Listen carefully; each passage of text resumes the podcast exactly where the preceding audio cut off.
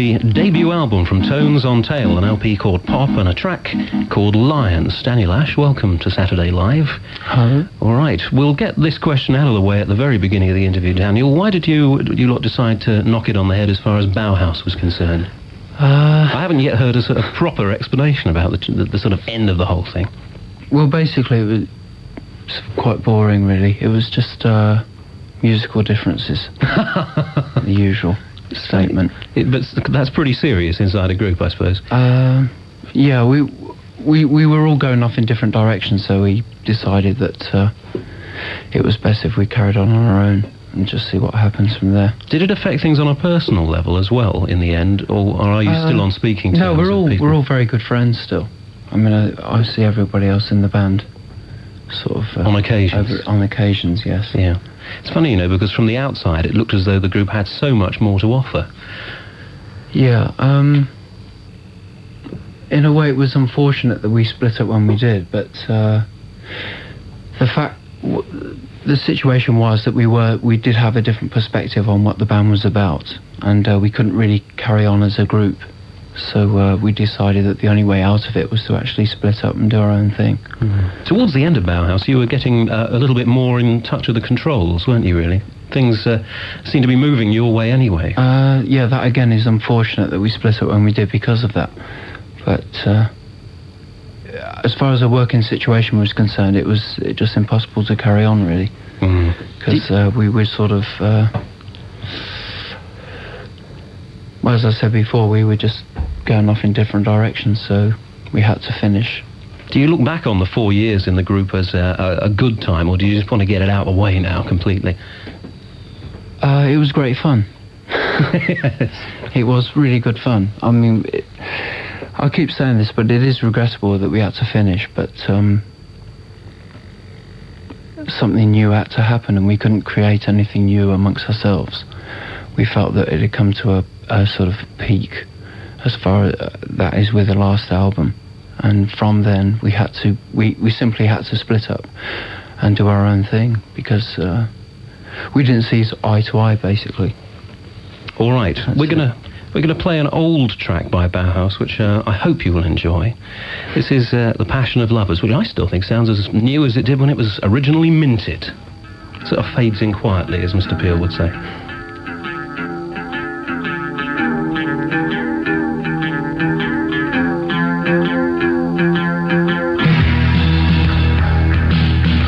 Passion of Lovers from Bauhaus. I'm quite horrified to discover that that came out in 1981, which seems like another age, really. We're talking to Daniel Ash uh, about his new band, Tones on Tail, which, in case people haven't seen um, sort of engineers' jargon for the way they store tapes on reels, that's where they put the sort of reference tones, whistles, isn't it? They say the tones are on the Yes, tail of the tape. yeah. That's where we got the name of the band. Right, Were you literally searching around and there it was in front of you? It's one of Uh, those. yes, yeah, that was to do with uh, Derek Tompkins, who works in Wellingborough, we use a lot. but we've always used always used him with Bauhaus, and uh, he just put on the end of one of the reels that uh, the tones are on the tail.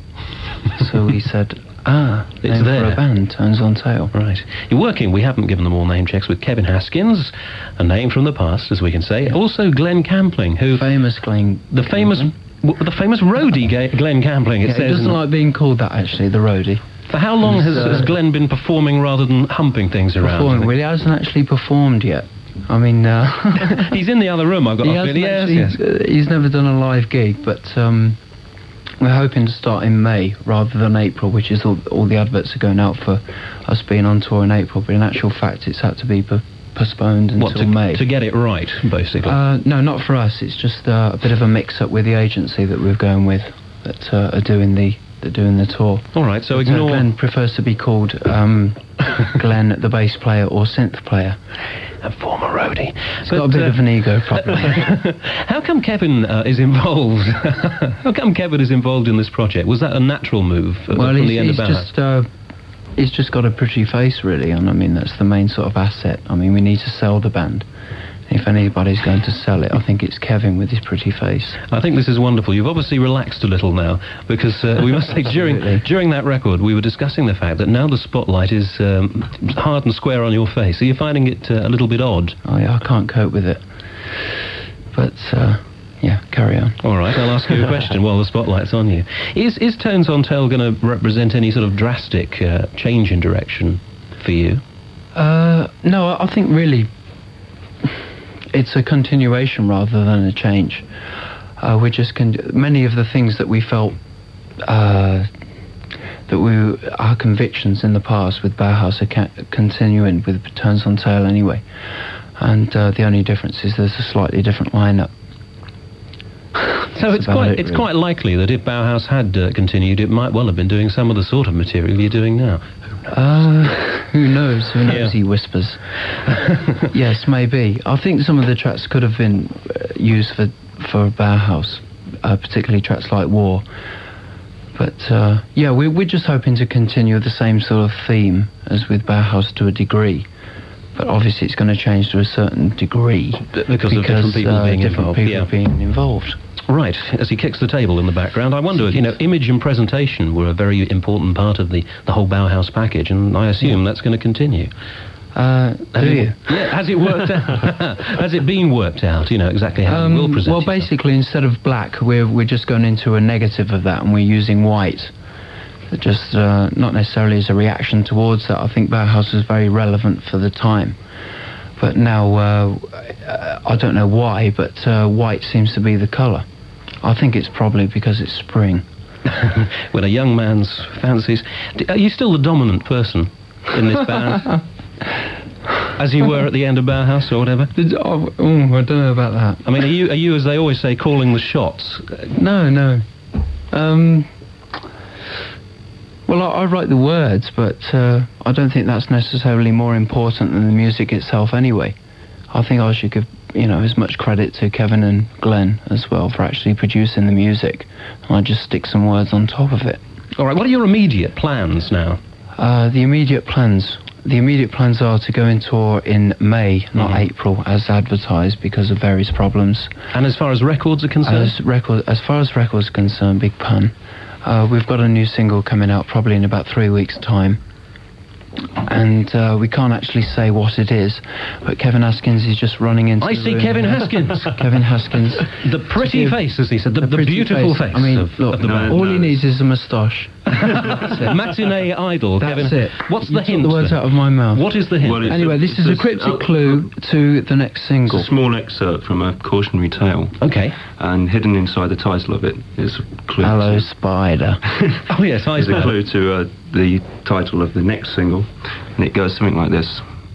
There's a famous seaside town called Blackpool that's noted for fresh air and fun, and Mr. and Mrs. Ramsbottom went there with young Albert, their son.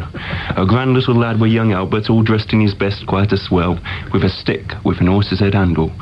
Can I advertise? Yes. The finest that will work itself.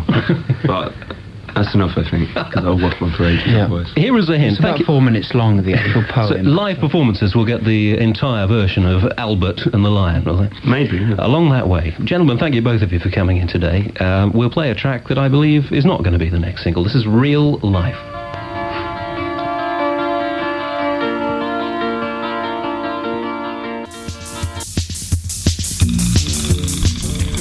Muy buenas noches, nictofílicos. Muy buenas noches a todos nuestros escuchas de Irreversible Radio. Estás en Nictofilia, el lado oscuro de la música. Estamos en esta segunda parte de la transmisión dedicada a la leyenda icónica Bauhaus. Por ahí hemos tenido algunos inconvenientes en el inicio de la transmisión. Queremos ofrecer una enorme disculpa a todos ustedes. Eso que escucharon, obviamente, es una. Es un bootleg que editó Thompson Tail, que es quien está sonando de fondo también con Twist. En aquella separación, no después de ese fatídico 1983 que comentamos en el programa pasado. Y bueno, fatídico entre comillas, la verdad es que estos cuatro astros o estos cuatro iconos dieron para seguir cada uno en sus proyectos de forma independiente, eh, de forma también eh, agrupada. Eh, en este caso, el proyecto inmediato a Bauhaus fue Tale. Después de que deciden eh, separarse, ¿no? Ya que después del Rest in Peace que dice David Jade en el último concierto. Estos detalles los platicamos en el programa de la semana pasada. Todos estos podcast los pueden escuchar a través de las redes sociales de un servidor, en los portales de, las plataformas de streaming como Spotify, iTunes y por supuesto Amazon Music. También en la página de reversibleradio.com.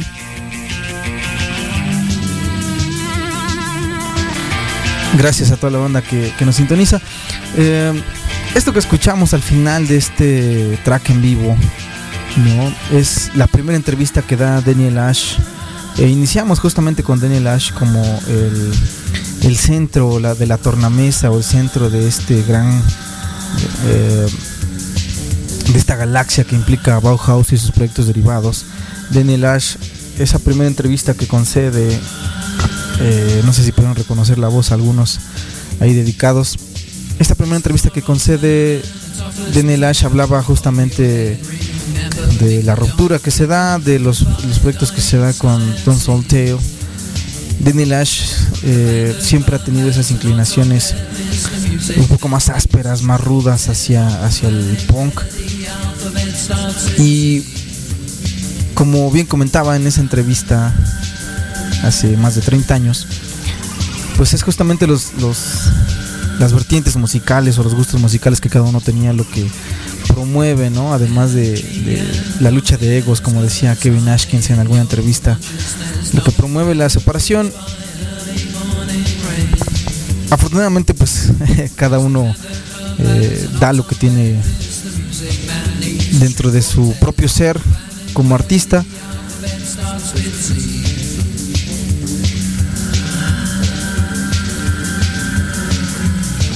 Recordemos que este sábado 23, ah, en un par de días ya, se repetirá la tercera visita oficial de los cuatro miembros como Bauhaus eh, en México, en la Ciudad de México de forma particular, después del 2005 en el Palacio de los Deportes, ese 30 de noviembre del 2005. Y la primera, ¿no? Que fue el, 12 de octubre que comentábamos de 1998, aquel el cine ópera, famoso cine ópera. Recuerden que ya hay un protocolo. Eh, en unos minutos vamos a estar comentando acerca de este protocolo para asistir al, concierto, a los conciertos de sábado y domingo. Vamos a escuchar en esta ola de, de tracks acerca de los proyectos derivados de Bauhaus. En el programa pasado recordarán que que vivimos un repaso acerca de los cuatro álbums, los tres primeros de los años gloriosos del 79 al 83 y después el, disco ¿no? que viene el Go Away White que viene años después. Hoy vamos a repasar todos esos proyectos en los que derivaron antes de que decidieran volver a juntarse, de que debieran hacer, hacer estos tours, de que hubiera una especie de reconciliación. Tenemos algunas entrevistas detalladas acerca de cada uno de los miembros cada uno con su perspectiva y punto de vista, detalles que, que no ves en ningún otro lado, solo en Nictofilia por irreversibleradio.com.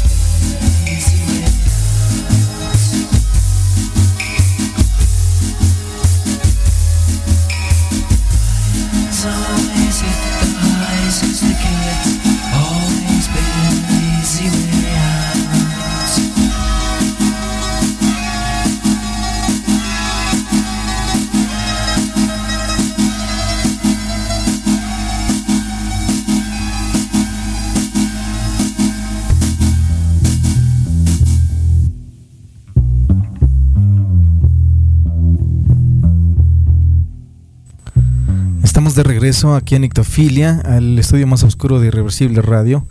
Yo soy Yuri Sánchez, DJ Set, dándole gracias a toda la banda que, que hoy nos, nos tiene bien sintonizarnos. Un gran saludo para mi querida Frisia Guerrero, para Andrés Sofir, para el buen Night Count y por supuesto para Analine Cruz que pendientes de esta transmisión. También para mi querida Laurita Costa a toda la banda irreversible, por supuesto, al buen Iván, a mi hermano Fabián, recuerden escucharlo los sábados el culto, en Cultum. Este sábado, por cierto, tiene un programa muy especial dedicado a la muerte. A la banda danzante, esas almas que nunca cesan acerca de la magia de la pista de baile, ¿no? Al buen Dave, querido Dave, te mando un gran abrazo. Y al Muri, ojalá que te hagas el espacio y el tiempo para estar en Rituals o quedarte hasta la próxima semana. Recuerden que la próxima semana estaré el día miércoles en Cultural Roots celebrando un onomástico más por parte de un servidor. A quien guste caerle, ahí vamos a estar eh, conviviendo un rato. A toda la banda del portal Underground. El portal del Underground, así es como se ha denominado este grupo donde se comparte y se difunde también obviamente los proyectos de la escena gótica. Eh, pero bueno, continuamos con nuestro programa. Pequeño agradecimiento a todos los que nos pueden escuchar. Eh, comentábamos acerca de Daniel Ash, Daniel Gaston Ash.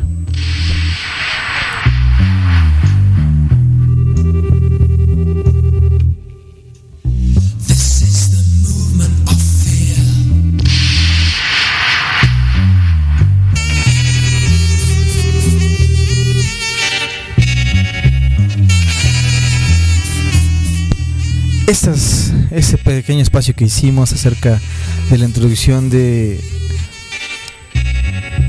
un bombo y, un bombo bien eh, percusionado y, el saxofón pues eran las diferencias que empezaban a notar en, en, en Bauhaus. Por las diferentes influencias musicales que cada uno tenía.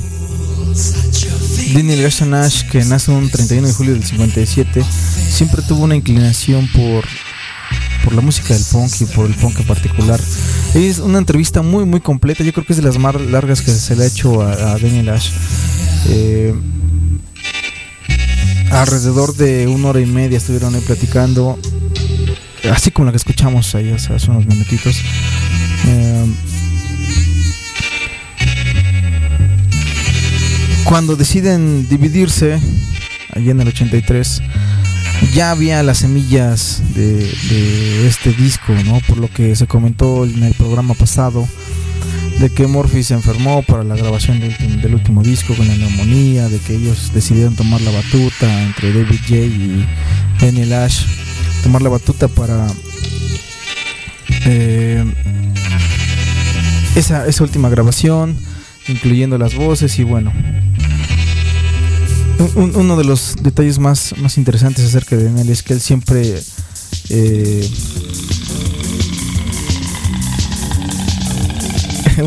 algo que ahorita nos están comentando aquí en, las redes sociales de Reversible Radio es que a él no le gustaba su, apellido, ¿no? Que de hecho lo, detestaba de niño por cómo sonaba y cómo le decían sus maestros con el Ash. Eh, y obviamente con el paso de los años y después de ser un estrellato en, la escena inglesa, pues es como realmente lo toma con, la propiedad que tiene que ser. Eh, tanto Daniel como David J nunca han negado que ellos, eh, cuando eran muy jóvenes, eh, literal unos adolescentes de 13, 15 años, escuchaban a, los Beatles y a Dave Clark Five, que es una de las mayores influencias en la batería, ¿no? Para Daniel Ash. Eh, tal cual lo comentaba en esta entrevista que estaba fascinado por la batería de Dave Clark Five. Eh, y que su madre le decía, ¿no? Bueno, su mamá de, Daniel Ash le decía que solía pasar acerca de. Literal se pegaba a la, pantalla del televisor con todo el volumen al máximo, escuchando uh, los riffs, ¿no? De una rola que se llama Beats and Pieces. Eh, cuando tenía justamente 8 años, Eh, siempre ha reconocido también que tanto David J como Kevin tocaban en grupos, ¿no? O, mejor dicho, su inclinación pues, siempre ha sido hacia el reggae, ¿no? él tenía más la inclinación hacia, hacia el punk y en particular eh, para los Sex Pistols. Cuando llegó a verlos ahí en el, en el Top of the Pops en Northampton, eh, fue lo que a él justamente más le llamó la atención, el concierto de los Sex Pistols. Y algo, algo bien interesante de todas estas bandas de aquellas épocas, eh, Danny Lash ha, comentado que pues, nunca le gustó hacer como cosas aburridas, ¿no? Como, no vamos a decir los nombres que, que citaba, pero lo que él toma del punk es que había libertad para hacer música, porque como comentaba él mismo, ¿no? Ni bandas como Section the Banshees, The Cure o Division, realmente nadie de ellos sabía tocar, o sea, y, así lo expresa él, nadie de nosotros sabía tocar. Aprendimos a, tocar los instrumentos sobre la marcha y el punk, esa liberación del punk, esa ansia de libertad del punk es lo que les da la confianza para intentarlo. Y algo curioso es que también dice que pues nunca se, pensaron que podrían lograr algo interesante, ¿no? Porque pues no tenían la, escuela o el virtuosismo de, de, aquellos músicos que realmente pues tenían, eh, en especial las bandas que, que, refiere, dedicadas al jazz y al reggae. Y a través de esta influencia del punk es que pues toman ese, ese pundonor de decir pues si ellos pueden tocar estas tres notas, ¿por qué nosotros no vamos a poder? Y es así como, como emerge Bauhaus, es así como eh, convence a Peter Murphy después de que hayan compartido el colegio de niños y bueno, vamos a escuchar esta canción que es uno de aquellos primeros discos, el primer disco de, de los Stones Anteo. El pop de 1984. Gracias, doctor, por, la aclaración. Justo un año después de la separación, ¿verdad? Este el doctor Ram. Eh, esta canción tiene todas esas partes de sintetizadores. Y ahorita vamos a comentar un par de detalles más acerca de, de esta herencia del punk y el, reggae en Bauhaus. Estás en Ectofilia con Yuri Sánchez DJ Set. Esto es irreversibleradio.com. En la segunda parte del especial dedicado a Bauhaus.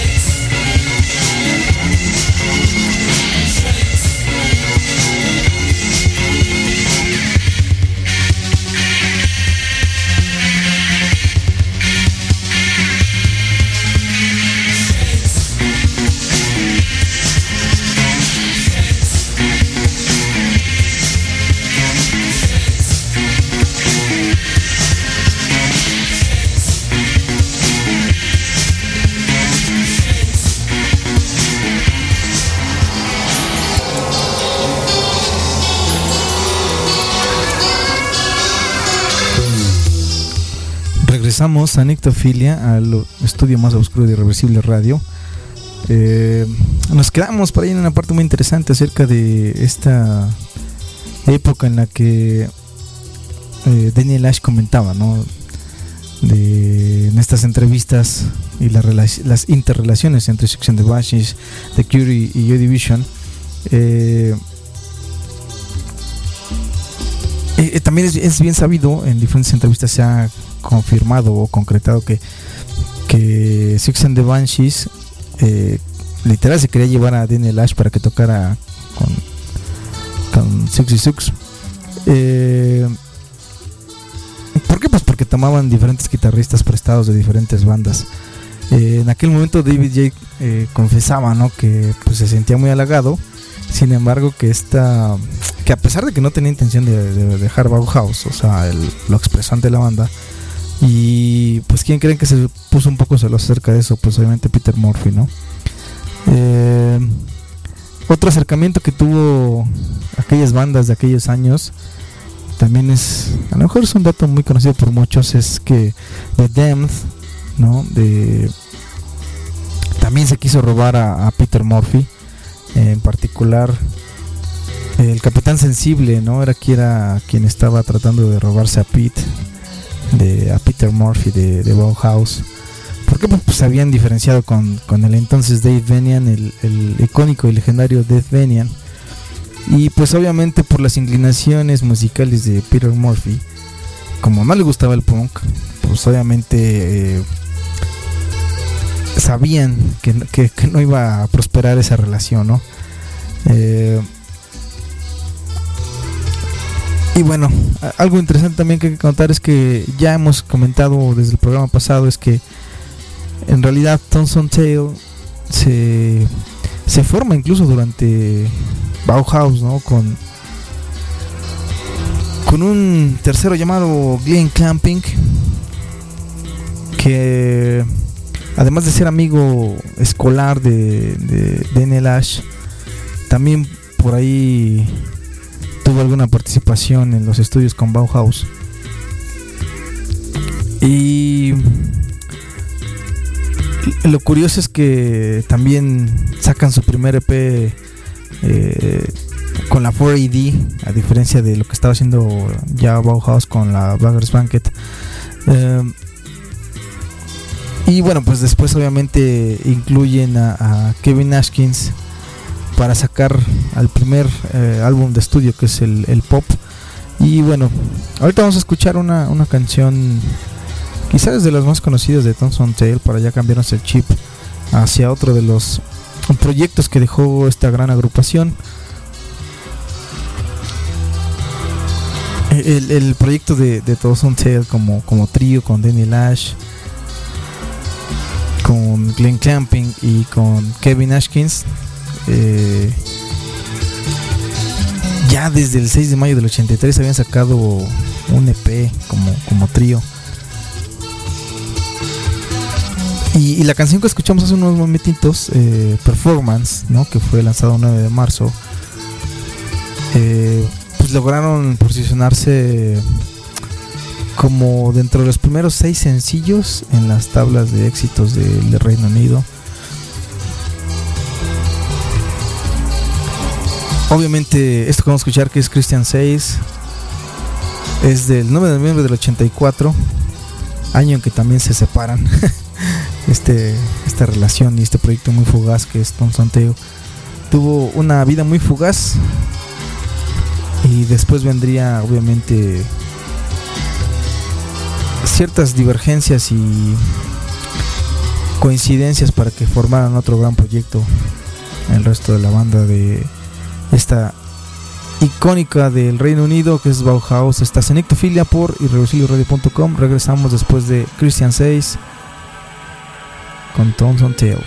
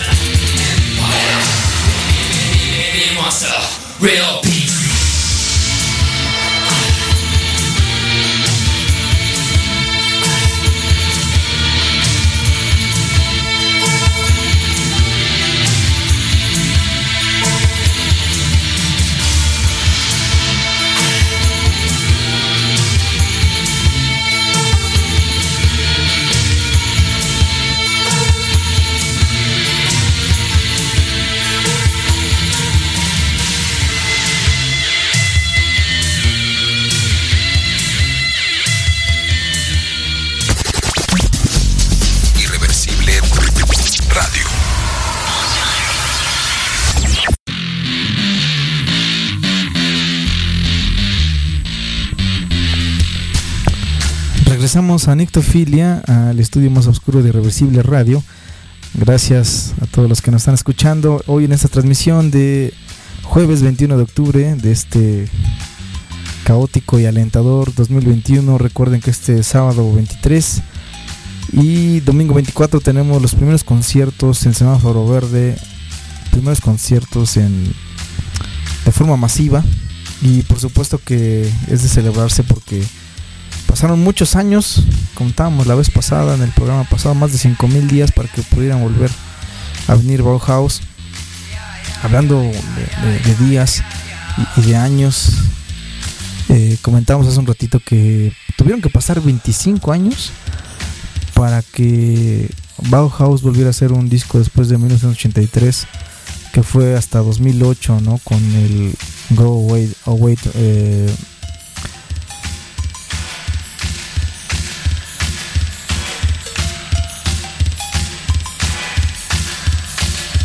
Go Wait White. Gracias, doctor. Eh, estamos aquí leyendo la, la nota en la que nos lo pasa producción. La de producción donde nos, nos comentaba este este detalle acerca de este disco porque en una entrevista a Daniel Ash le preguntaba, ¿no? Que si sentía, ¿no? Que si habían recuperado algo del espíritu de Bauhaus con este último disco. Y lo que comenta Daniel es que en realidad era fue una forma de trabajar muy similar, ¿no? Desde que David J y Peter ponían eh, líricas en, hojas y obviamente aprovechaban eh, la parte vocal de, Peter Murphy. Ya para 2008, después de 25 años de, juntarse y producir un nuevo álbum, obviamente Murphy tenía pues ya sus propias letras, le adicionaban la batería de Ashkins, el bajo también de David y bueno, la guitarra con Daniel Ash al final en la misma habitación, ¿no? A diferencia de estos primeros álbumes en los que Peter estaba en otra cabina con la parte vocal. Eh, para este álbum, tanto Peter como el resto de los otros tres integrantes estuvieron en, en la misma cabina. Entonces, lo que comentan es que es que algo fue muy algo muy orgánico la producción de este cuarto álbum, ¿no? Y tocaban todo en vivo, obviamente como siempre hemos comentado, Bauhaus son los reyes de la improvisación y así surgió también este álbum. Eh, curioso también, ¿no? Que dice que tanto David J como él o, Daniel Ash empezaron a tocar, se sentaron uno, uno enfrente del otro en el estudio de grabación y empezaron a tocar lo que fuera, ¿no? La primera eh, pista, este, literal con la mirada se hacían señas de que ah, vamos a cambiar hasta ahora este acorde, ¿no? Eh, y así fue como hicieron Bela Lugosi en, aquel entonces del 79. Eh, y lo curioso es que obviamente hay preguntas acerca de esto, ¿no? Que si sienten que, que se pudieron eh, canalizar algo de, las experiencias de cada uno como, como solista o de, forma individual en sus proyectos independientes. Y por ahí Love and the Rockets estuvieron juntos 17 años y hay, hay mucho que decir. Eh, tuvieron una herencia particular tanto de Tom Sultane como de Love and the Rockets, todos mezclados para hacer este cuarto álbum. Y creo que el, el- toque final es que pues siempre fueron improvisando para hacer su música, para grabar sus álbums. Y ahora vamos a escuchar un proyecto o una canción de esas rarezas que acostumbramos aquí en Ectofilia. Para cerrar este bloque, es un remix que hace Daniel Ash a una canción. Esto es Nictofilia por irreversibleradio.com.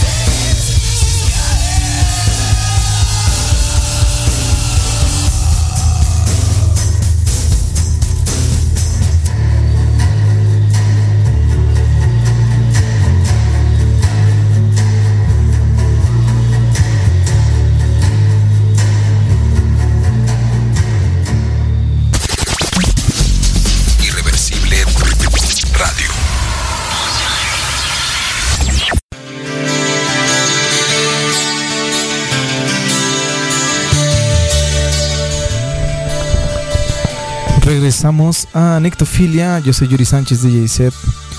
Recuerden que a quien se esté perdiendo cualquiera del programa pasado o este puede volver a encontrarnos en, en las redes sociales de un servidor como arroba DJ Set, cambiando la E por un 3. En las redes sociales de Irreversible Radio. En, en todas las redes, tanto Facebook e Instagram como Irreversible Radio. Y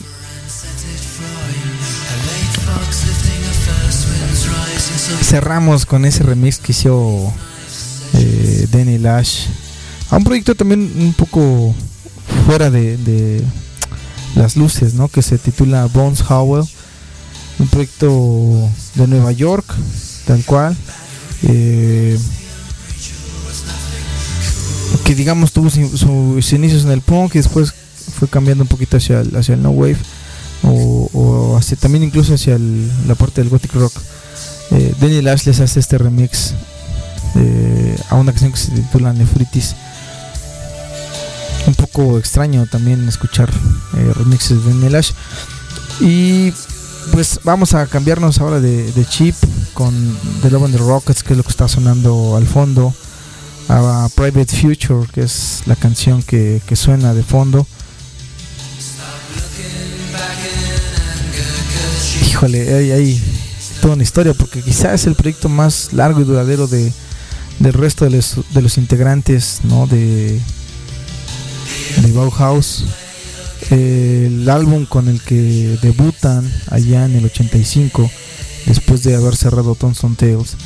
También con, con la misma disquera, ¿no? Con Beggar's Banquet. Es eh, Seventh Dream on Teenage Heaven. Es el álbum completo, o el nombre completo de este álbum. La canción que suena de fondo es A Private Future, escrita por Daniel Ash también. Cómo, cómo van cambiando y divergiendo los diferentes matices musicales, ¿no? Entre, entre los otros tres. Eh, sin duda alguna, este disco, que también es lanzado el 11 de octubre del 85, como comentamos en el programa pasado, octubre era sin duda alguna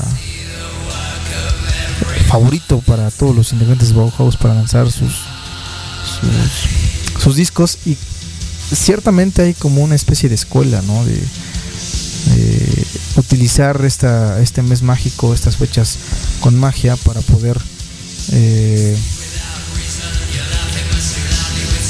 hacer sus lanzamientos musicales.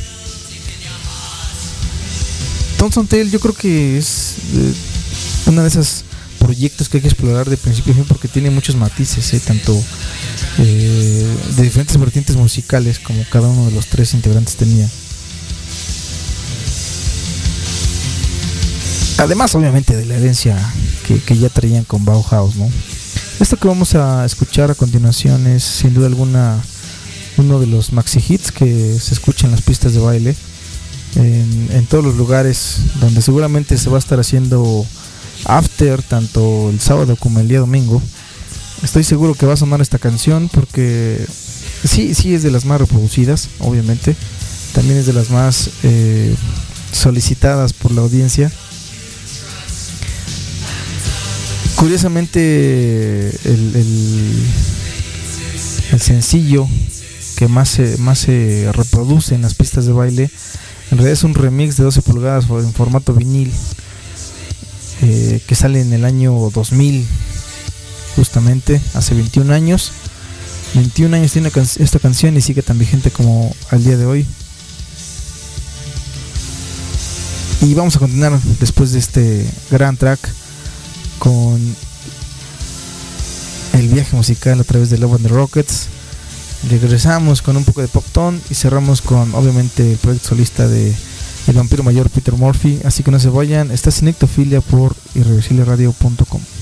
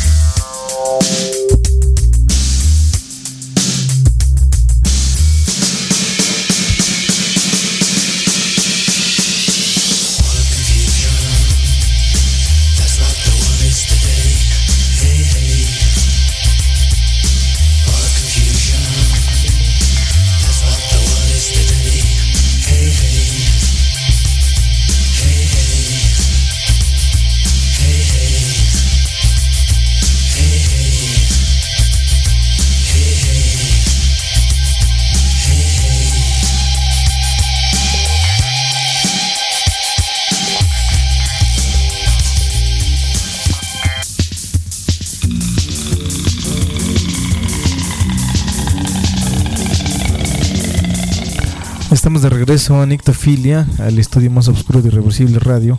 Eso que escuchamos obviamente es Ball of Confusion, el maxi hit de Lobos and the Rockets, junto con otra canción que seguramente estará sonando en estos afters que se estarán haciendo este fin de semana. Eh, híjole, hay, hay bastante material de uh, musical de, de Love and the Rockets. Hay quienes realmente no no son partidarios ¿no? de esta mezcla entre el post-punk y el pop que hicieron Love and the Rockets. Eh, algo, algo curioso de, esta agrupación de estos tres, que obviamente continuaron ¿no? con, con la herencia musical del Reino Unido, porque obviamente aportan hacia la escena post-punk empiezan a, diverger en, en diferentes eh, géneros, por supuesto que en diferentes géneros. Eh, hay, hay un, un dejo, es que producen siete álbums también. Recordarán este número mágico en estos proyectos o bandas que deciden sacar siete álbums eh, lo que escuchamos ya del Seven Dream of Teenage Heaven en el 85, después el Express en el 86, después el Earth, Zone and Moon en el 87, en el 89, y ahí ese es cuando sacan el cuarto álbum del Love on the Rockets en el 1989. Es que se toman una pausa de 5 años para sacar el Hot Trip to Heaven. Eh, creo que es la pausa más larga que toman en la producción musical de, de estudio y regresan en el 96, un par de años después, para sacar el, el Sweet FA. Al final, justo al final de la carrera de Love and Rockets, sacan en el 98 el álbum que se titula Lift. Y ahí es cuando deciden justamente cerrar el, proyecto después de este último y séptimo álbum, séptimo álbum de estudio obviamente tuvieron muchos, muchos lanzamientos, eh, algunos eh, con diferentes disqueras cuando se cambian de o migran de Vegas Banquet a la Westwood One Radio Studio. Eh, también hay, hay, una disquera interesante que es cuando sacan el maxi hit de So Alive, que es la Psycho Baby Records, que en realidad era o es una disquera enfocada y dedicada a a la escena psychobilly y, y, obviamente pues se nota esta herencia en, en, o este esta característica de la escena psychobilly también en, en los discos posteriores de Love and the Rockets.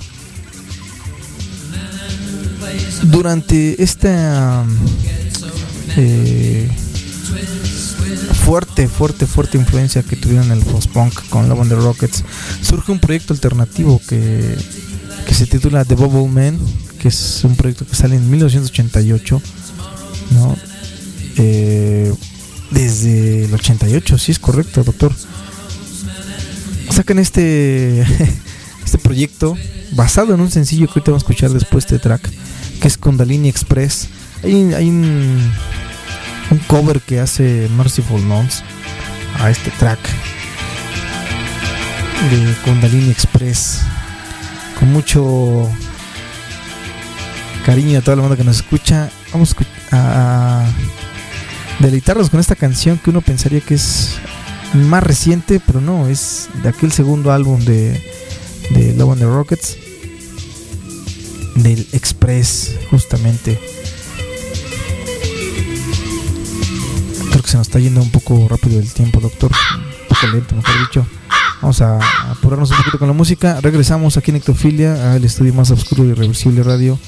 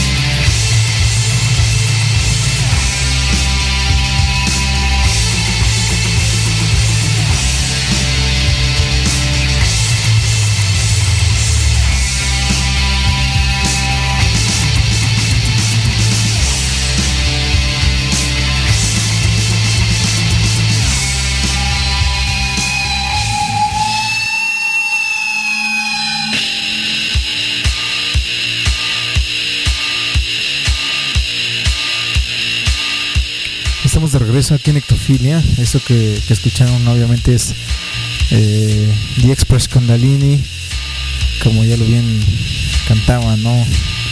Tanto David J como Danny Lash. Y eso que está sonando también pues, es un clásico de, de Love and Rockets, que es No Big Deal. Recordarán también que esas primeras visitas a México fue con Love and the Rockets. No, no, no tal como, como tal con Bauhaus. Eh, hay, hay toda una historia acerca de eso. Así que por ahí doctor si me apoya con, con esta parte de esta nota muchas gracias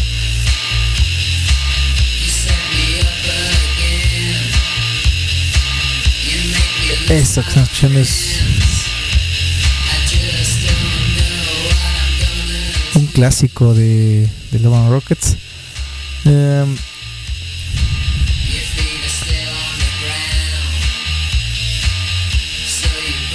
también, también por ahí en el, en el 96, justamente el 17 de mayo del 96. Gracias, doctor, por tan pronta respuesta aquí en la producción. El 17 de, de mayo del 96 es cuando en el ópera, justamente también nos visita Love and the Rockets, obviamente 17 y 18 de mayo, son las primeras visitas que hacen este trío aquí a, a nuestro país.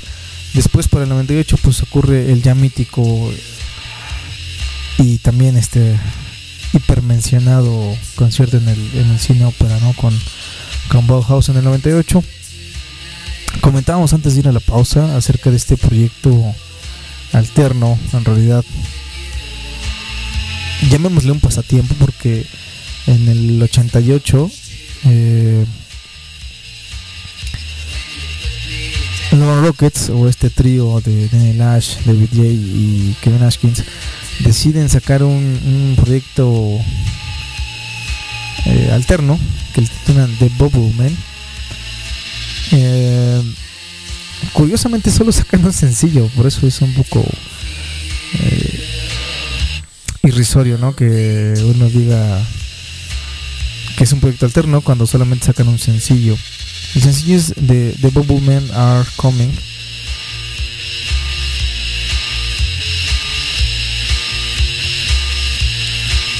Y la vamos a escuchar justo a continuación. Porque si bien lo sacaron en un formato en vinil en 12 pulgadas, donde incluían, además de la canción que vamos a escuchar, eh, también lo produjeron con, con Beggars Banquet. Eh, lo sacaron como en diferentes versiones, ¿no? Eh, la versión de rap, incluso, en una versión dub, así tal cual. Eh,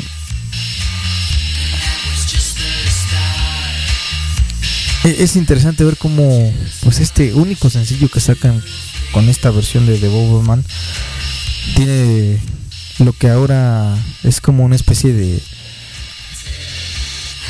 institución o de regla no escrita en el que los, los nuevos artistas sacan un sencillo o un track con N versiones remixeadas o, o reeditadas por diferentes artistas, amigos o parte del círculo del artista principal que es quien produce una sola rola, ¿no? Allá en el 88 Logan Rockets se instituía en este tipo o esta forma de trabajar haciendo un solo track. De un solo track sacar completamente otras cuatro versiones.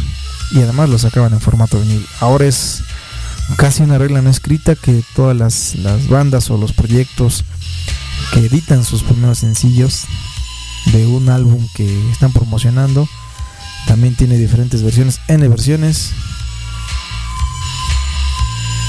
Ya escuela y esto es justamente The Ballman Are Coming con Love and Rockets por Nictofilia en irreversibleradio.com.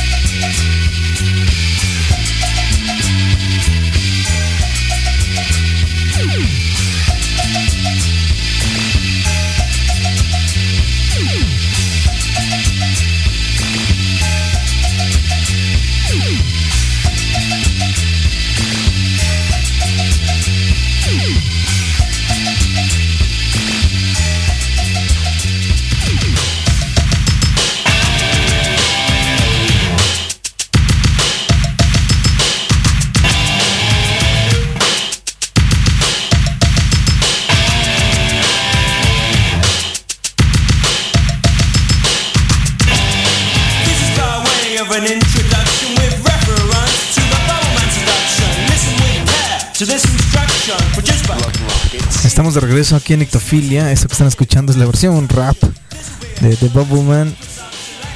Es, como pueden ver, hay bastante diferencia entre la primera edición que sacan en vinil y las versiones alternativas que también incluyen en este sencillo.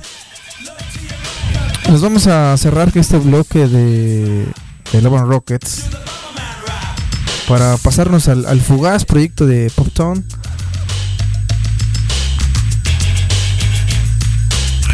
Queremos eh, gracias a la banda que nos está escuchando, pero sobre todo recordarles que este sábado 23, que al fin nos visita Bauhaus, después de 16 años, 16 años tuvieron que pasar para que nos volvieran a visitar los cuatro juntos. debemos de cuidarnos porque como bien comentaba mi Jangos ahí en alguna entrevista, no se va a permitir el acceso si no llevas el certificado de vacunación, eh, si no llevas tus, tus boletos impresos, pero sobre todo si llevas eh, signos de, estar enfermo, en especial de COVID, si llevas alta temperatura, tampoco se te va a permitir el acceso. Y pues como ya se ha comentado también, pues en, en una especie de manifiesto humanitario, si tienes síntomas, mejor no hay que asistir, porque obviamente ponemos en riesgo a- al resto de las personas. Que, estarán en- obviamente en este en este concierto. Yo espero que que, que, que no es el caso de, de, de nadie, de nadie que, que ya tenga su boleto y, y quiera asistir a este evento imperdible por, por muchas razones que hemos comentado. Ojalá que la mayoría de aquí pueda, de lo que nos escuchan, pueda asistir a este gran, gran concierto. Ya sea a uno a los dos días, también si se quieren dar eh, el lujo y tienen la posibilidad de hacerlos.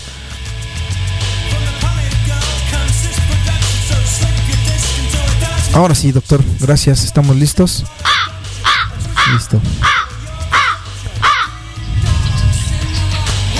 Esto que vamos a escuchar es el maxi hit de Love and the Rockets. Sencillo de So Alive, eh, sin duda alguna, eh,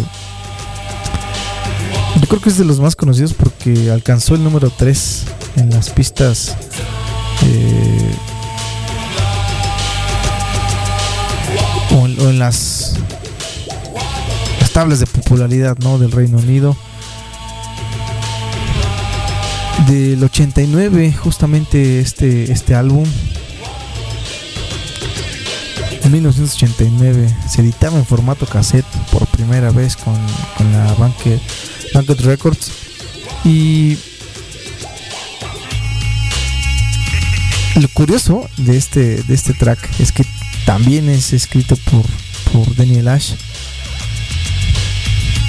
Así como otras canciones que, que vienen en este mismo álbum entre David y Daniel son los, los creadores, las mentes maestras de este detrás de este álbum. Uh, so Alive, que es lo que vamos a escuchar justamente ahorita, es sin duda alguna de lo más escuchado de Love and Rockets. Regresamos aquí en Ectofilia después de esta pausa con eh, el tercer proyecto al que emergen el resto de los integrantes de Bauhaus. Para cerrar con broche de oro con nuestro vampiro mayor que es Peter Murphy. Esto es Nictofilia por irreversibleradio.com.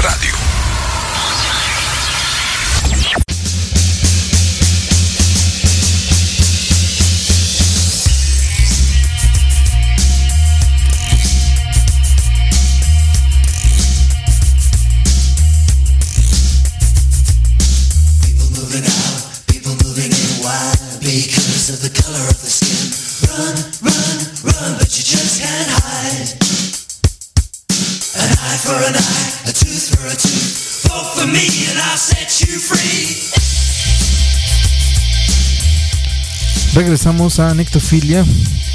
Yo soy Yuri Sánchez, DJ Set. ¿Qué tal, mi estimado Mauricio? Gracias por estarnos escuchando. Eh, no este, forzosamente tiene que ser con la segunda dosis o un esquema completo de vacunación. Así lo manifestó Mijangos en, en entrevista la semana pasada. Sin embargo, ahorita vamos a, a buscar detalles. Aquí la producción ya me está, eh, nos está buscando detalles acerca de, de- del tema. Pero bueno, es en, el entendido de que es con las dos. eh, con el esquema de educación completo, mejor dicho, ¿no? Um, pues ya pasamos por diferentes eh, estratos aquí con, con los diferentes aristas que implica Bauhaus. Eh, obviamente con Kevin Ashkin en, la baterista y con David Jane. Ellos son hermanos, ¿no? Ambos también de Northampton, ahí en el Reino Unido. Eh, híjole, es que David J es, es un, es un maestro que también yo creo que no nos va a alcanzar el programa como como la vez pasada que nos extendimos casi tres horas a quien busque escucharlo hablamos de todos esos primeros eh, cuatro álbumes o tres álbumes y el cuarto en, en resur- en resurrección de este legado que implica Bauhaus David J es, es de esos artistas multi- multifacéticos, ¿no? De los que le llaman eh, de los virtuosos, ¿no? Curiosamente él ha escrito o compuesto diferentes soundtracks para diferentes películas. Eh, así como incluso ha hecho uh, teatro, ¿eh? Ha escrito teatro también. Tiene tres obras de teatro que es Anarchy and the Gold Street Wimpy, eh, Silver of the Gold y The Chanteos and the Devil's Mouse también. Libros, obviamente tiene un, tiene un libro. Eh, comentamos en el programa pasado que Kevin Ashkins sacó el, el disco más buscado de todos. Si ustedes lo quieren por ahí buscar, ronda por ahí de los 10 mil pesos. El Bauhaus on Death. Porque, como comentamos la vez pasada, tiene fotos y material inédito que, que, nunca se ha revelado. Obviamente viene de un miembro de la banda, como es Kevin Ashkin, tan introspectivo, tan a la vez serio, tan elocuente en sus en su proceder. Un coleccionista como él mismo se describe, ¿no? Coleccionaba todas estas fotos que tomaba porque le gusta la fotografía. Antes y después de los conciertos o en el Inter. Es, es de verdad uno de los libros más buscados. Ronda más o menos los, los 10 mil los 10 mil pesos. Eh, otro, que, otro libro que no es tan difícil de conseguir, que también contamos las pasadas, es el Bauhaus and Beyond, ¿no? que es el primer disco que en realidad se edita acerca de la banda, de los cuatro miembros, que los cuatro miembros conceden entrevistas. Eh, y este también es, un- es un libro muy interesante, que es eh, Who Killed Mr. Moonlight. ¿no? Es un libro que edita en 2014 David J. Y bueno, David J tiene una lista interminable de, de álbums editados en solitario desde 1983 cuando se separa Bauhaus. Su primer álbum es La etiqueta de la violencia, así se titula. Etiquette of Violence. Salió en formato vinil y en CD también. Después en el 85 con Crocodile Tears and the Velvet Coach. Y viene una lista interminable que la verdad es que sería muy difícil eh, relatar todos y cada uno de ellos. También escucharlos todos y cada uno de ellos. A quien tenga oportunidad eh, puede también ordenar ya porque en- en- después del 90 cuando edita su último álbum con The Beggars Banquet que era la disquera que ya traía Bauhaus con Thompson Tales con Love and Rockets eh, David Yates para el 96 firma con Cleopatra Records con este álbum que se titula eh, The Moon and the Serpent Grand Egyptian Theater of Marvels porque este álbum es maravilloso porque integra a Alan Moore, que también es otro de esos multiproyectistas que ha estado detrás de diferentes bandas icónicas, en especial de Bauhaus, también en colaboración ahí con Daniel Ash. Y Tim Perkins, que es otro también que ha estado en diferentes proyectos. Y es cuando firman con Cleopatra Records en el 96, sacan en formato CD este disco.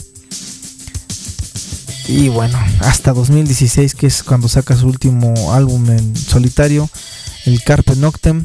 Carpe Noctem, que incluso ese álbum de David J. le dio el nombre a un programa muy conocido aquí en México que te lleva el mismo nombre, ¿no? El, el Carpe Noctem. Eh, vamos a escuchar este track de Popton. Popton, ya ni platicamos. Vamos a, hacer un breve repaso acerca de Popton al final de, de esta canción. Regresamos a Nectofilia. Esto es el estudio más oscuro de Reversible Radio. Yo soy Yuri Sánchez, DJ Set. Y está escuchando este especial dedicado al legado de Bauhaus.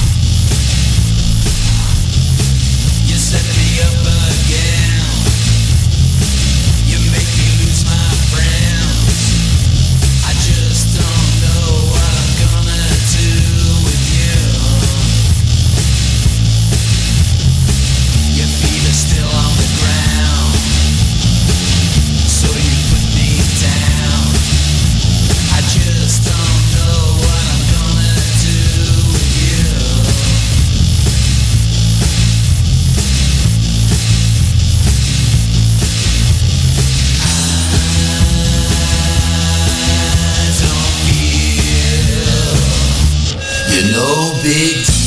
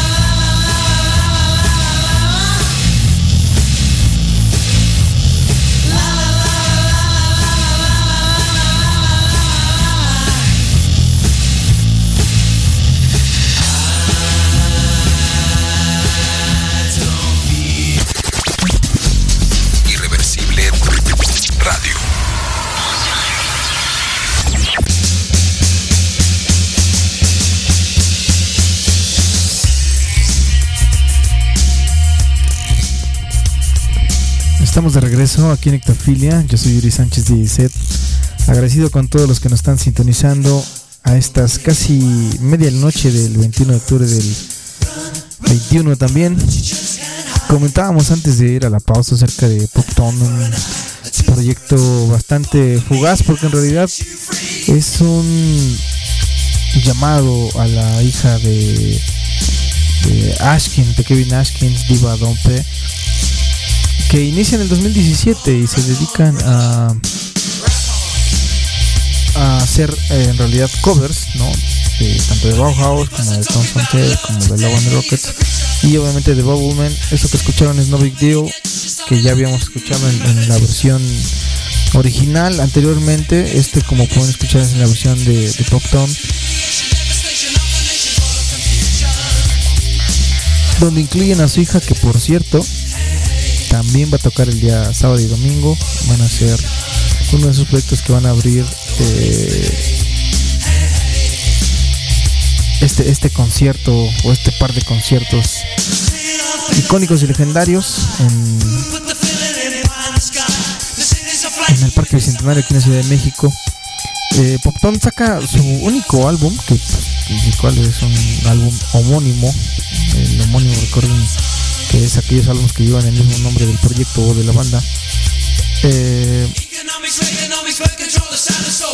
en 2007 sacan su, su álbum Popton. Y un año después, con, Cleopatra Records, se acuerda que la distribución en Estados Unidos, la mayoría de aquí, eh, Cleopatra Records, la hace para 2018. Sacan la reedición de este único disco, de este proyecto entre Daniel Ash, Kevin Ashkins y su hija. nos vamos a cambiar el chip algo sustancialmente hermoso, que es una de las voces más enigmáticas, más amadas y más aclamadas en la escena gótica. Estamos hablando obviamente del maestro Peter Murphy. Hay muchas entrevistas que le han hecho a Don Peter. Eh, creo que una de mis favoritas es cuando él realmente se desnuda ante todos, ¿no? De- hablando de sus inclinaciones musicales y del, del- que en realidad esa fue la, la mayor eh,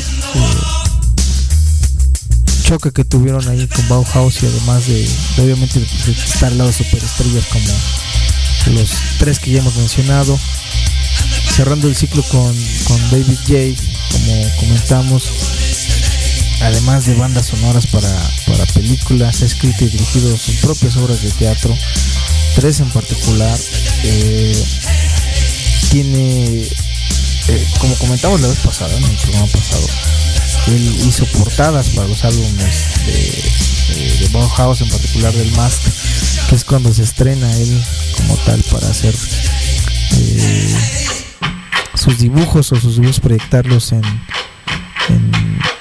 en, los álbums. Ha hecho exposiciones eh, de toda su arte en diferentes galerías en, en- todo el mundo. Es, es, multifacético y además además es DJ residente del bar que se titula Knit- Knitting, Knitting Factory. Eh, yo creo que tanto él como Daniel Ash han sido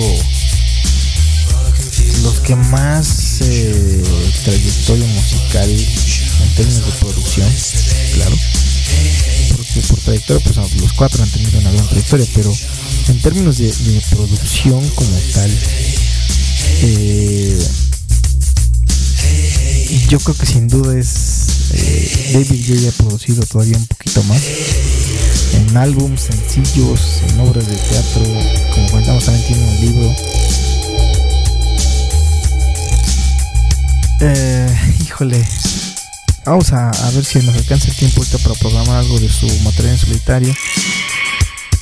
Eh, yo creo que uno de los que más la, la gente más joven lo ubica es por el día en que murió David Bowie o The Day That Bowie Died que incluso llegó a tocar el puesto número 4 en las listas de popularidad en 2016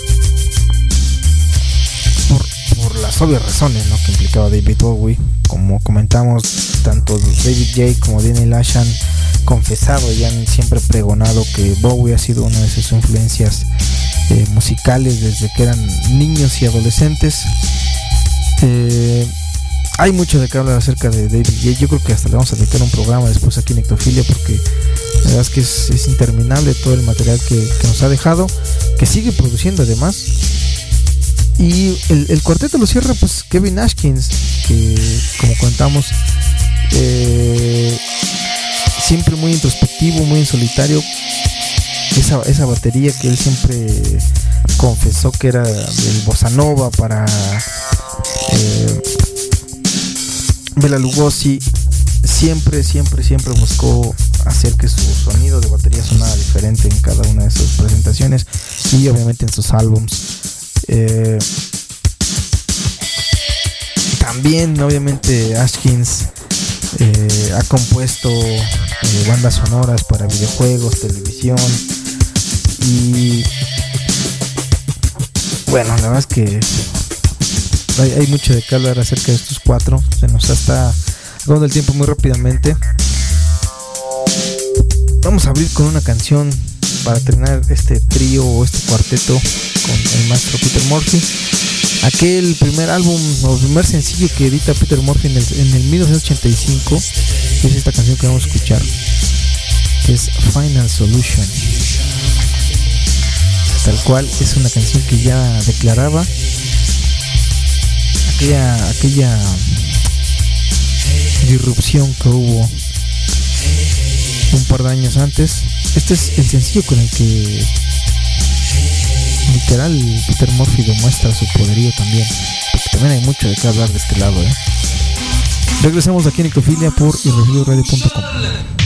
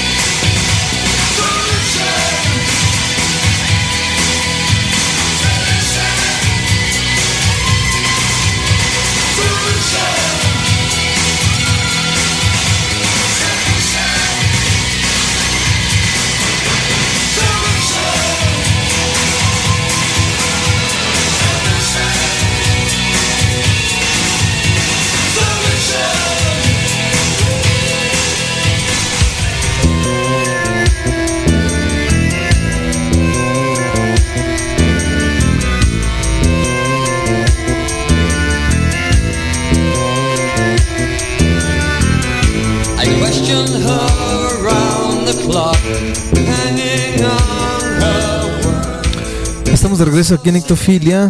Esto que están escuchando es Dallas Car.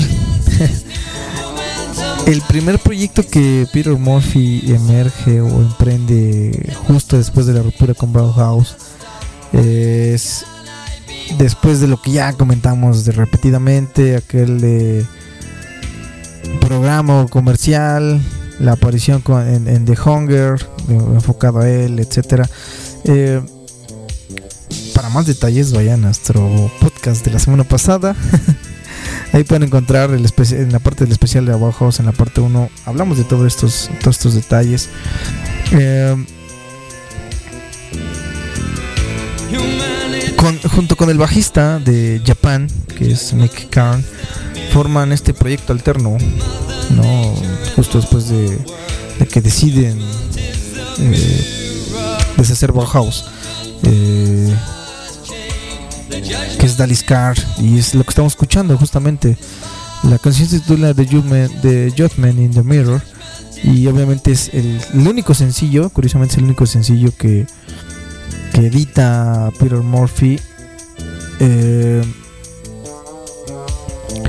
es, es, todo un personaje, ¿no? Peter eh, siempre ha comentado siempre ha también de alguna manera pregonado que una de sus influencias para hacer su voz tan teatral o tan con tanta presencia es su adoctrinamiento en la, la iglesia católica.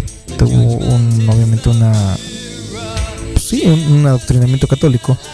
Y él al ir al, al coro de la iglesia es como, como tomaba esta teatralidad del, del coro eclesiástico. Y así lo, lo, lo denota en una entrevista en el que realmente cuando David J y, Daniel le llegan con, con el riff y con la guitarra en torno a Bela Lugosi él estaba inspirado en todas estas obras de teatro que había hecho de forma escolar.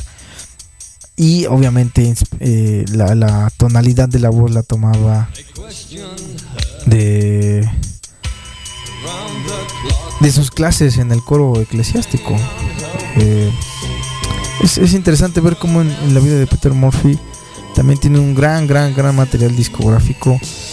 Eh, esto que vamos a escuchar que es eh, Should the World Fade to Fall es de aquel primer álbum primer álbum que saca eh, Peter Murphy en 1986 quizás de sus discos más aclamados por por todo lo sucedido en aquella época no Eh, obviamente vamos a escuchar el álbum que titula perdón la canción que titula ese álbum que debería el mundo fallar para para caerse no Eh, uno de los tracks o de los álbumes que tocó el número 82 en las listas de, po- de popularidad en el Reino Unido. Y, y, híjole, es que es, es interminable el material discográfico. Ok, ahorita regresando vamos a, repasar un poco rápido el, Love Hysteria, que es uno de los álbumes, más aclamados de, de Peter Murphy. Y regresamos aquí a Nictofilia por irreversible- irreversibleradio.com.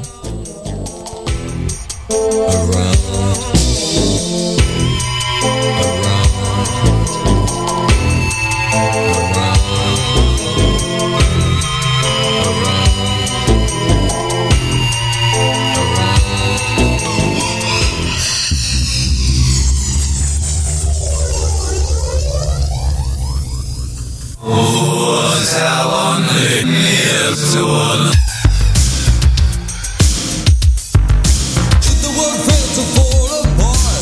fell remote sky? Ideas can matter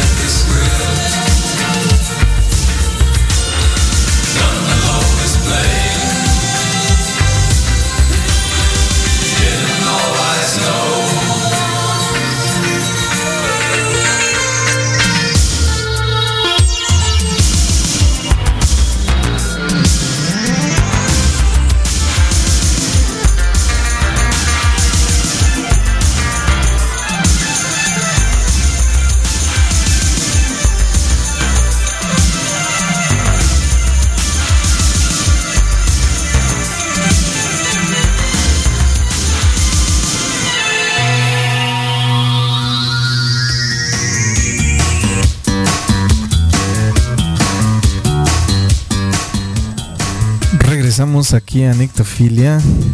Yo soy Yuri Sánchez, DJ Set. De verdad, muchas gracias a la banda que sigue conectada y, escuchándonos. Estamos conscientes de que ya es el tiempo límite del programa. Tuvimos ahí unos inconvenientes al inicio. Que bueno, aquí el Dr. Bram afortunadamente nos ayudó a resolver en la producción. Créanme, créanme que este programa también se va a quedar muy corto porque estoy seguro que así como mucha banda sigue pidiendo doctor, sigue pidiendo música acerca de Peter Murphy porque quizás eh, uno de los más eh, de los frontman más, buscados. Eh, como comentamos, tanto David J. como Daniel Lash tienen un repertorio como solistas interminable.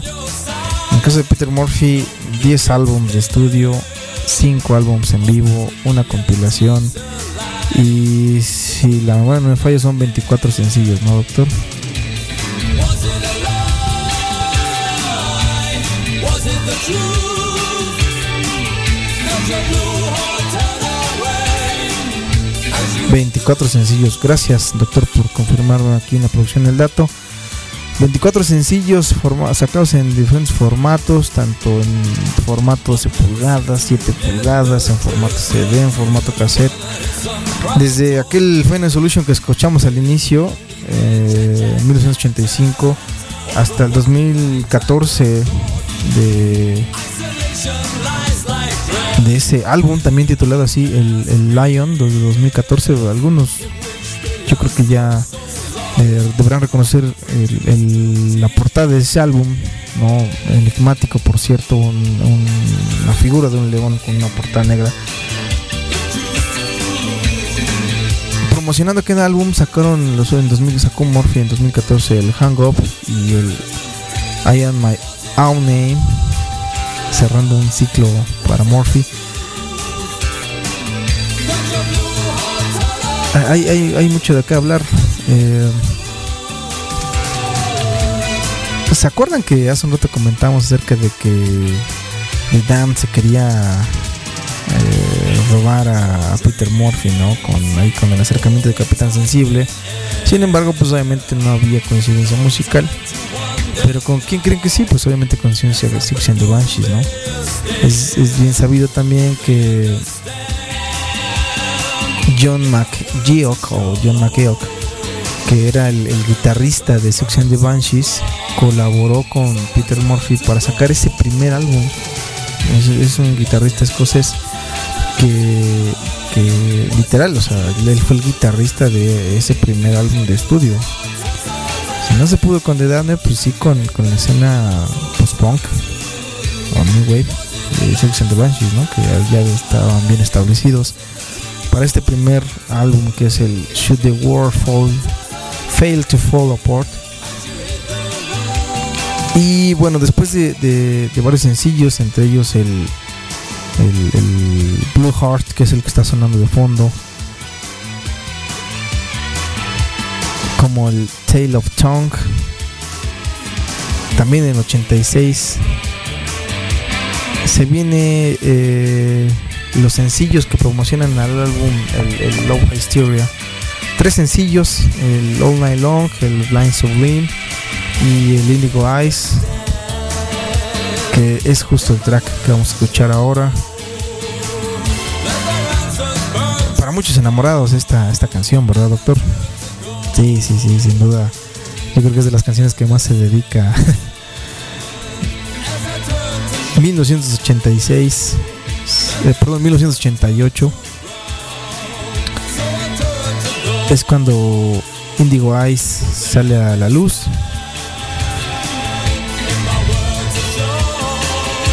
Salió en formato de 12 pulgadas acompañado de God Sense y Confessions para después debutar en el segundo álbum de estudio de Peter Murphy que es el Love Hysteria. Estás en Ectofilia Regresamos a la recta final. Indeseada recta final de este programa dedicado a la herencia y el legado de Bauhaus. Previo a los conciertos de este 23 y 24 de octubre de 2021. 15 años y 23 años después de los segundo y primer concierto respectivamente.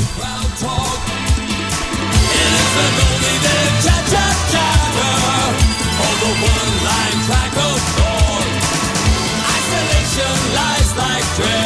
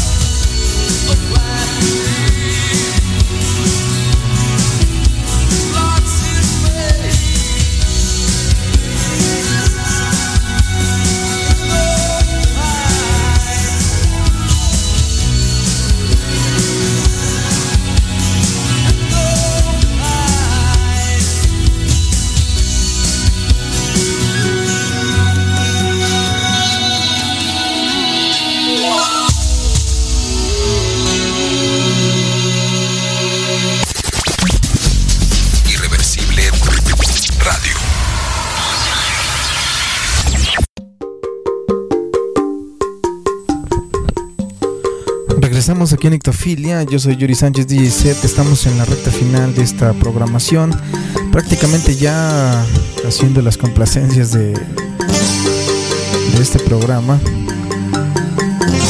Gracias a toda la banda que ha tenido la paciencia y el tiempo de sintonizarnos hasta las 0 horas con 30 minutos de este 22 del 10 del 21. Recuerden que todo esto es una transmisión completamente en vivo, sí, la van a poder escuchar el día que ustedes quieran a partir del día de mañana a través de las redes sociales de un servidor como podcast en Spotify, iTunes y Amazon Music. Sin embargo, pues esta es la magia de la transmisión en vivo. Así como tuvimos problemas al inicio, pues vamos a tener un cierre espectacular. Eh, hay, hay detalles que hay que platicar acerca de, de Peter Murphy. Es que eh, para su segundo álbum, el, el Love Mysterio, que es el que acabamos de escuchar con, con Indigo Eyes. Por supuesto que está sonando All Night Long, que es otro de los maxi hits de Peter Murphy. Hemos decidido dejarlo como fondo musical para ir preparando estos bombazos que se vienen. Eh, hay, un- hay una colaboración in- interesante con, con Peter Murphy que, que es con el mismísimo Paul Statham. Paul Statham eh,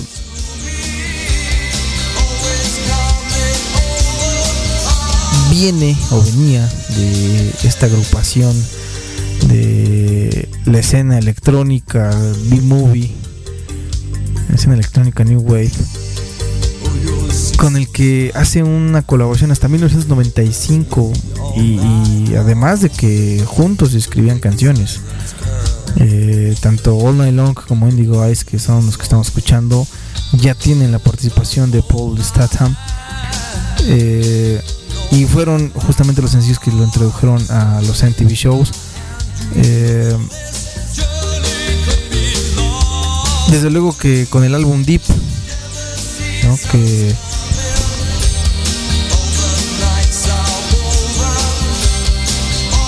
estrena uno de los eh, tracks más sonados a nivel mundial que es Cut You Up.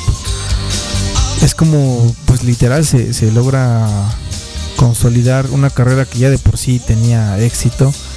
Pues, pues llega a, ser un estrellato este álbum, ¿no? Que yo creo que es de los más comprados de, de, Peter Murphy en solitario. Por ahí ahorita el doctor Brown está confirmando el dato. Eh,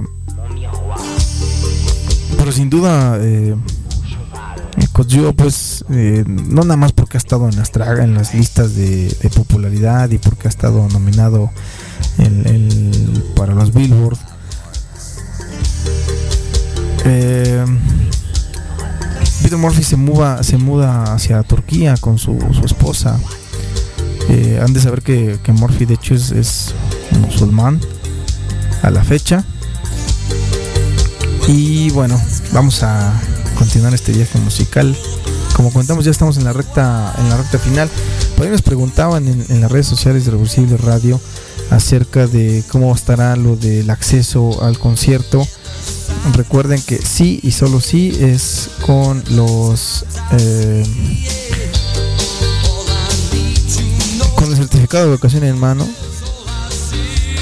esquema completo, sin síntomas por puede haber toma de temperatura. Todo el tiempo hay que estar portando el cubrebocas. Eh, los promotores y los organizadores de este concierto hacían mucho énfasis en eso, que, que no crean que ah, como en los bares, ¿no? En los eventos a los que so- solemos asistir. Eh, no va a haber, por supuesto, para nada en ese sentido de que ya entré y aquí me quité el cubrebocas. Hay que portar el cubrebocas todo el tiempo y sobre todo no hay que llevar síntomas al- a los conciertos, al lugar, porque en todo caso no se les va a permitir el acceso. Y bueno, creo que son los detalles más importantes, ¿no? Eh, estamos, estamos seguros que después de, de todo este tiempo que ha pasado, desde aquel mítico Ópera 98 y después en el Palacio de los Deportes en 2005, entre del 98 para acá han pasado 23 años, ¿eh? O 8.200 8.414 días decíamos el otro día, ¿no? Y, y en el caso de, del de 2005 son casi 16 años, o 5.807 días para poder escuchar la voz de este maestro junto con los otros tres icónicos del gothic rock. Este es Cause You Up con Peter Murphy. Regresamos a Nito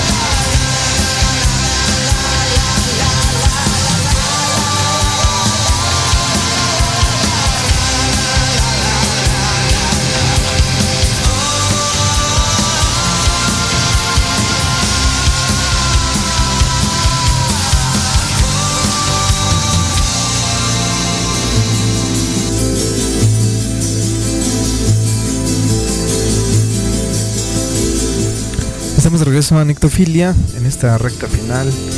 Vamos a cerrar con un par de canciones bastante introspectivas para muchos. Comentábamos antes de la pausa anterior, después de antes de Koyop, que Morphy en el 92 eh, se muda hacia Estambul, a Turquía, con su esposa Beyan, que además era la coreografista, ¿no? La maestra de coreografía de el grupo de danza moderna eh, de la Escuela Nacional de Turquía. Entonces, pues, ya había obviamente hay un acercamiento artístico. Eh, comentamos ya también que, que él practica el Islam a la fecha. Eh, algo, algo también interesante en esta década de, de los noventas es que hay una migración, ¿no? Obviamente al mudarse hacia Turquía, hay una influencia de estos sonidos de, Medio Oriente en, este eh, cuarto álbum, ¿no? Después del Deep, al cuarto álbum de 1992 que justamente se edita en el 92, el Holy Smoke. Quien, quien quiera darse un, paseo a través de la voz de Peter Murphy y la cultura eh, islámica y toda la parte sociodemográfica de Turquía es, es un excelente álbum que, pueden escuchar de principio a fin. Después, eh, en, esta, en esta misma tendencia ¿no? que tiene Morphy para el 1995, que es cuando edita el quinto álbum, el Cascade, se, se alía con Pascal Gabriel, un, un guitarrista, ¿no? Que le aporta los los colores como electrónicos que después tiene o que se ven, se notan en este álbum. Eh, obviamente eh, para este álbum eh, o antes en el inter antes de editar este álbum edita un, un EP llamado Recall y obviamente tiene colaboraciones con, con, con Tim Skull. Tiene ahí algunos otros invitados, pero el que queremos denotar es Tim Skull de KMFDM. Es una banda de industrial que ya hace año, bueno, hace por lo menos año y medio citamos en Ectofilia y lo hemos programado aquí en, el- en- este programa. Eh, esta influencia de, del industrial se nota en este álbum del Cascade, eh, tal, tal cual. Y pues bueno, queremos pues cerrar con, con esta canción de, del, del Cascade, este bloque dedicado a Peter Murphy. Para regresar con, con un track de Bauhaus. De Bauhaus eh, por ahí hay, hay varias preguntas y, varios cuestionamientos acerca de, de los conciertos, pero no, no somos la persona indicada, no somos el medio indicado eh, para responder tantos cuestionamientos. En la medida de lo posible, creo que Noise Lab, junto con los encargados de, la producción de estos conciertos, van a ir resolviendo todas las, dudas. Lo único que queremos comentar, y lo vamos a comentar después de esta canción, que es una obra maestra del maestro Peter Murphy, de- del señor Peter Murphy, que es I Fall With Your Knife. No necesita más presentación. Lo que están escuchando de fondo también es el poema favorito de Marlene Dietrich, otro gran clásico de Peter Murphy. Obviamente hubo más producción musical, después del Cascade vino el Dust en 2002 y después de, de aquel grandioso álbum del 2002 viene el, el Unshattered en 2004, el Need obviamente que es de 2011, el Lion que ya comentamos que es de 2014, el, el Need obviamente porque es el noveno álbum, lanzado en 2011, el 2014 se estrena el Lion. Y bueno en 2015 curiosamente saca un, un disco con remixes de aquel décimo álbum. Así como se escucha ese, ese, ese poema tan hermoso, vamos a switchar hacia esta gran canción del álbum Cascade, el sexto sencillo del álbum Cascade, que es I Fall With Your Knife. Regresamos al estudio más oscuro de Irreversible Radio.